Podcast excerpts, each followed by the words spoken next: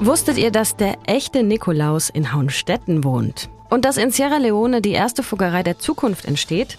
Nein? Dann hallo und herzlich willkommen zu dieser Folge Nachrichtenwecker. Außerdem geht es um eine Anschlagsserie auf der B2 und um die Augsburger Panther. Ich bin Lisa Pausch. Guten Morgen.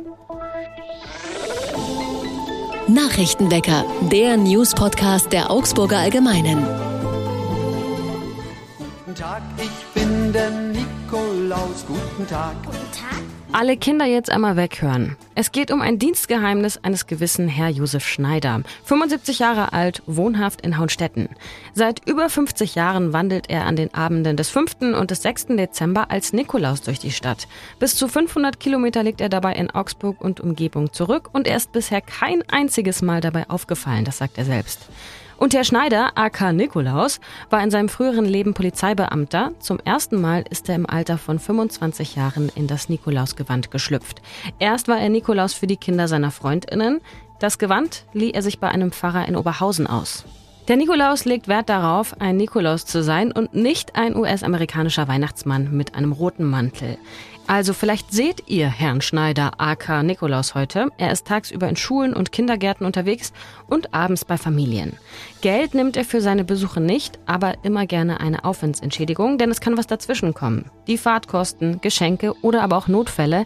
Er hat bei einem Unwetter schon mal einen Umhang verloren. Den hat der Wind davon geweht und dann musste Herr Schneider AK Nikolaus 500 Mark an das Stadttheater bezahlen, weil er sich da den Mantel ausgeliehen hatte. Einen schönen Text zu dem Nikolaus gibt es auch bei uns auf der Website. Den Link findet ihr wie auch alle anderen in den Show Notes. In Sierra Leone in Westafrika, genauer in Rotumba, einem Fischerdorf, wird nun eine Siedlung gebaut, die das Konzept der Fuggerei in Augsburg zum Vorbild hat. Aus Augsburger Sicht kann man also sagen, entsteht dort eine Fuggerei der Zukunft. Die Idee der Fuggerei, der ältesten Sozialsiedlung der Welt, ist es ja, Menschen ein Leben in Würde und Selbstbestimmtheit zu ermöglichen.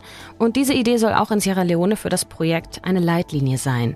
Dabei ist es den Augsburgern wichtig zu betonen, dass sie ihr Konzept nicht einfach auf andere Teile der Welt übertragen wollen, sondern individuelle Lösungen je an die Bedürfnisse vor Ort angepasst werden.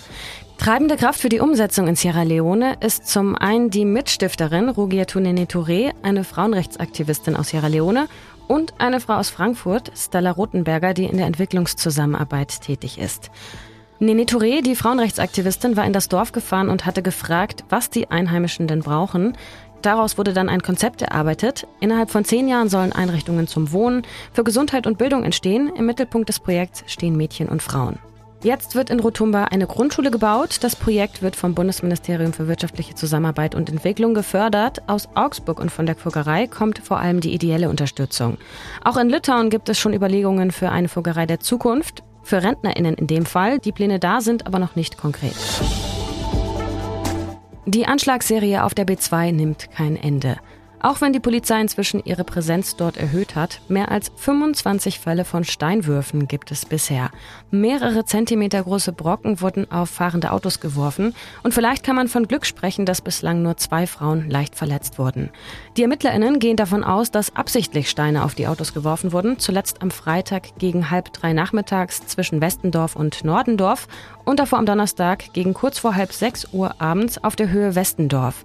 Seit dem 22. November wurden allein fünf Steinwürfe gemeldet, die dieser Anschlagsserie zugerechnet werden. Mehrere Dienststellen ermitteln inzwischen zusammen. Die Tatorte liegen in etwa auf einer Strecke von 30 Kilometern zwischen den Anschlussstellen Gersthofen und Mertingen im Kreis Donau-Ries. Ermittelt wird nun wegen gefährlichen Eingriffs in den Straßenverkehr und in zwei Fällen auch wegen eines versuchten Tötungsdelikts.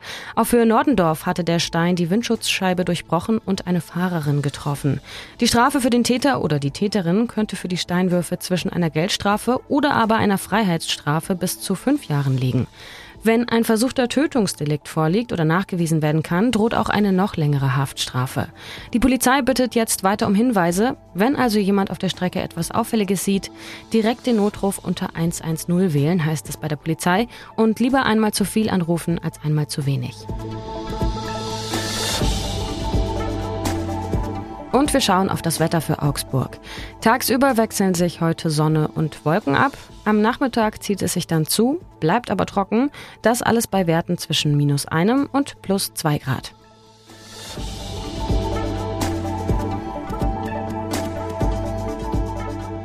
Es gibt Neuigkeiten aus dem Augsburger Eishockey. Die Augsburger Panther haben 3 zu 1 gegen Nürnberg gewonnen und sind damit erstmals wieder aus der Gefahrenzone Abstieg raus. Das Blatt hat sich also gewendet, auch für den Trainer, über den sich ja auch reichlich beschwert wurde. Mehr weiß mein Kollege Andreas Kornes aus der Sportredaktion. Hi Andreas. Hallo. Für alle, die jetzt nicht jedes Spiel mitverfolgt haben, was für eine Saison spielen die Panther denn jetzt gerade? Ja, also auf jeden Fall mal eine sehr wechselhafte und man kann sagen, in der jetzt äh, fast vollendeten ersten Hälfte eher ähm, unterdurchschnittlich. Aber zuletzt sieht es so aus, als wenn der Trend steil nach oben geht. Die Ergebnisse passen wieder und ich muss Sie ganz kurz korrigieren, ein kleines bisschen. Sie sind nicht mehr auf dem Abstiegsplatz, aber natürlich noch in der Abstiegsgefahr, denn der Vorsprung ist momentan minimal. Und ich glaube, alle würden deutlich ruhiger schlafen äh, im Club, wenn der Abstand noch ein bisschen größer wäre nach unten. Es gab ja auch reichlich Kritik an dem Trainer, an Peter Russell. Wie erklärt er sich denn jetzt diesen plötzlichen Erfolg? Na, ganz so plötzlich ist es nicht. Es war, glaube ich, schon auch trotz fehlender Ergebnisse abzusehen, dass es äh, schrittweise besser wurde. Aber den Panthern hat gut getan, dass es eine Länderspielpause gab. Äh, die Spieler waren teilweise im Urlaub ein paar Tage, hatten Gelegenheit, den Kopf frei zu bekommen. Und seitdem muss man wirklich sagen, äh, geht es steil bergauf. Die Ergebnisse passen jetzt. Die Spiele, die man vorher knapp verloren hat, gewinnt man jetzt genauso knapp. Es hat den Anschein, als wenn jetzt äh, Mannschaft und Trainer, die ja sagen wir mal, in neuen Kombination waren, jetzt zueinander gefunden haben. Es gab auch etliche neue Spieler. Der neue Trainer kam mit einer neuen Taktik und es hat einfach seine Zeit gebraucht, bis alle Rädchen ineinander greifen. Noch ist der Trainer natürlich nicht zufrieden, aber er sagt selbst auch, jetzt sieht es so langsam aus, wie er sich das vorstellt. Also kann man sagen, war einfach der Wurm drin quasi.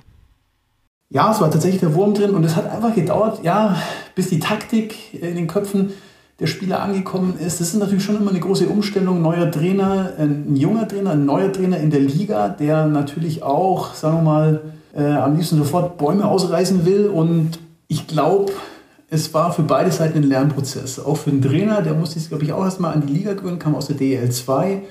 DEL ist natürlich schon nochmal eine andere Hausnummer, aber ich glaube, es ist ein guter Trainer, er hat Potenzial und ich glaube, dass da äh, noch einiges passieren kann. Und wenn es jetzt so weitergeht, dann wird er auch erstmal nicht gefeuert. Nee, nee, also es gab ja die Phase mit neun äh, Niederlagen in Folge und da wurde schon laut kritisiert aus äh, Teilen der, der Anhängerschaft und äh, selbst in dieser Situation, die wirklich schwierig war, muss man wirklich sagen, ähm, hat der Club die Ruhe bewahrt, ist ganz cool geblieben Lothar Siegel ist ja eh ein erfahrener äh, Manager und äh, es gab, glaube ich, intern auch gar keine Gedankenspiele, da zu reagieren. Und das hat der Trainer selber auch nochmal gesagt. Innerhalb des Clubs hat man Ruhe bewahrt, ist nicht in Panik verfallen und ich glaube, das zahlt sich jetzt aus. Wie geht es denn jetzt weiter für die Panther? Also ein Torkönig soll ja wohl zurückkommen jetzt zum nächsten Spiel, oder? Ja, das stimmt. Äh, mit Pampel ähm, steht wohl vor dem Comeback äh, offiziell oder sicher ist es noch nicht. Der hat sich in der Vorbereitung ähm, schwer am Knie verletzt, musste operiert werden, war seitdem raus, aber trainiert jetzt seit vergangener Woche wieder komplett mit der Mannschaft, absolviert alle Einheiten, voller Körperkontakt. Gestern hat der Trainer gesagt, ähm, er sieht auch ganz gut aus auf dem Eis, also ist auch wohl fit und ich glaube, äh, wenn es irgendeine Möglichkeit gibt, wird er, wird er am Freitag im Auswärtsspiel gegen Iserlohn äh, dabei sein. Aber wie gesagt, offiziell ist noch nicht. Das wird vermutlich erst ganz kurzfristig am Donnerstag entschieden, wenn die Mannschaft in den Bus einsteigt. Wunderbar, danke Andreas. Sehr gerne. Was sonst noch wichtig wird.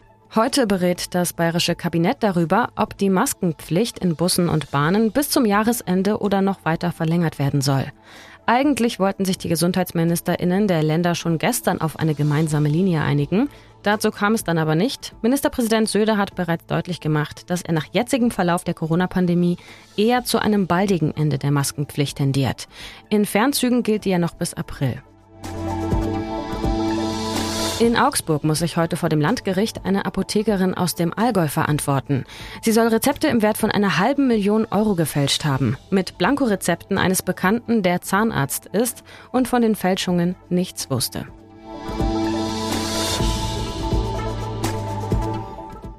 Das Staatstheater Augsburg will den Zugang zur Kultur erleichtern und auch Menschen, die nicht genügend Geld für eine reguläre Theaterkarte aufbringen können, einen Theaterbesuch ermöglichen. Gerade jetzt auch in der Vorweihnachtszeit.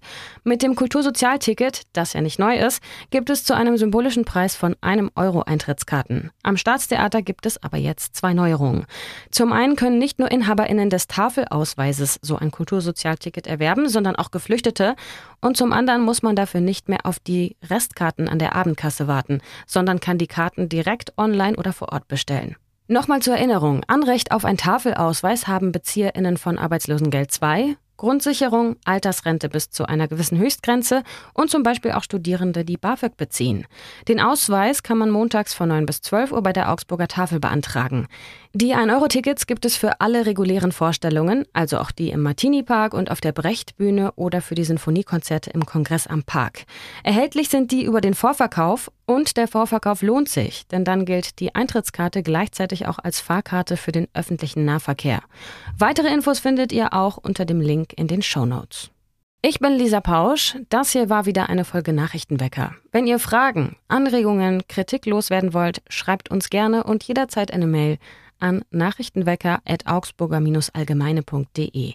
Wir hören uns morgen wieder, wenn ihr mögt. Bis dahin, macht's gut. Tschüss, Baba und Ahoi. Nachrichtenwecker ist ein Podcast der Augsburger Allgemeinen. Alles, was in Augsburg wichtig ist, findet ihr auch in den Show Notes und auf augsburger-allgemeine.de.